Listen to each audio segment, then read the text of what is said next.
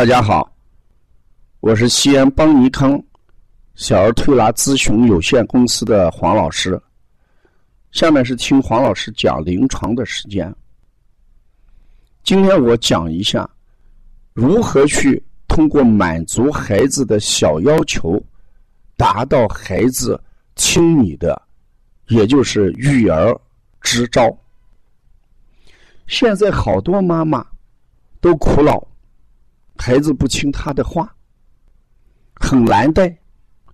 我们推拿师也在讲，有些孩子，呃，推拿的时候，一开始做就哭，一直到结束还在哭，很难搞定。事实上，我们没有走进孩子的世界。我讲两个案例。大家听一听。今天上午我接了两个孩子，一个一岁两个月，一个是六岁。一岁两个月的孩子，他不让我去揉肚子，我一揉肚子他就哭。我说好了，咱先给你不揉肚子。我还没有揉，往跟前一走他就哭。我说爷爷先收买一下你。我就找了一个小玩具，就小孩玩的那个闪光的手表，一摁，啊，五颜六色的颜色就闪出来了。他很感兴趣，我说你要不要？他要。我说你要，爷爷可以给你揉肚子了。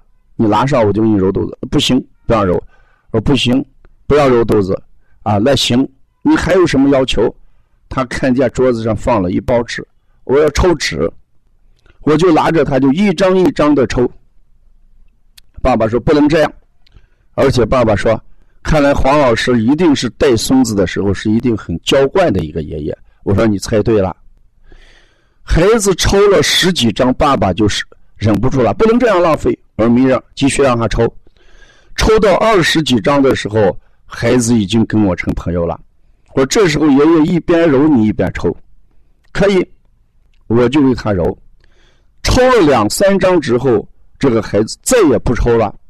我坚持揉了十分钟肚子，孩子跟我开始交流。你先满足孩子小小的要求，这时候孩子就觉得他要什么你给他，他就取得了信任。这时候你给他摩腹揉肚子的时候，他很开心，很高兴。走的时候，我说。明天你来，爷爷继续让你抽纸，继续给你揉肚子，他很高兴很开心，笑着走了。再讲一下这个六岁的小男孩他开始也不愿意让我给他推，脾气很大。刚好呢，我们的学员回老家，带了一些苹果，给我桌子上放了几个苹果。然后我就说：“哎呀，爷爷，这个学员拿来好吃的东西，你看这个好不好？”他看了半天，不要。我说：“你不要了就行，就这一个，我给别的小朋友送。”他马上看着我，想要。我说：“那你就拿上吧。”他就拿上，拿上拿了半天，他要吃。我说：“现在吃不了，没洗啊，等到这个洗了再吃。”现在有一个条件，就这个苹果。送给你了，那你必须满足，呃，爷爷揉肚子。他说不行，我不让你揉。我说你看，你已经把爷爷的苹果拿走了，爷爷也没有苹果吃，我给你揉两下肚子应该是公平的吧？他说那你要揉，只允许你揉一分钟。我说我只揉半分钟。小孩他没有概念，当他揉半分钟的时候，你一边聊着天，他再不关乎时间的长短，他只关乎。如何去吃这个苹果？所以很开心的给他揉了肚子。所以我们看到孩子他提出小的要求的时候，我们先不要拒绝他。你先拒绝，他一定会拒绝你。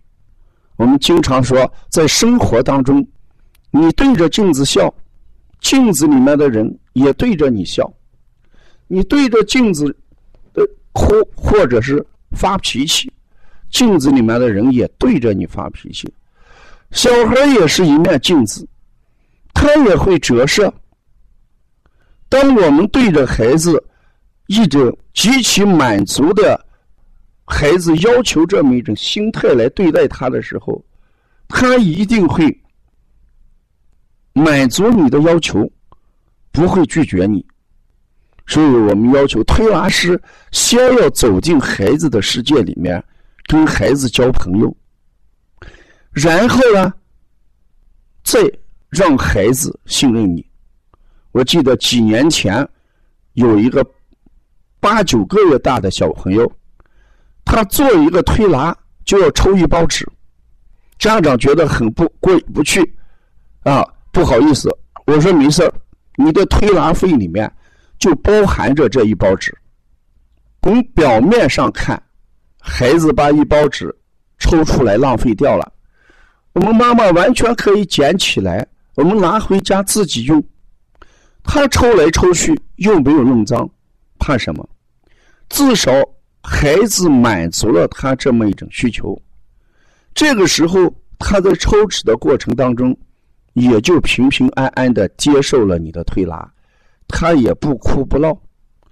当你满足他需求的时候，你也就在他跟前有了信任度，你也取得了信任，他跟你的交往一定就会持续下去。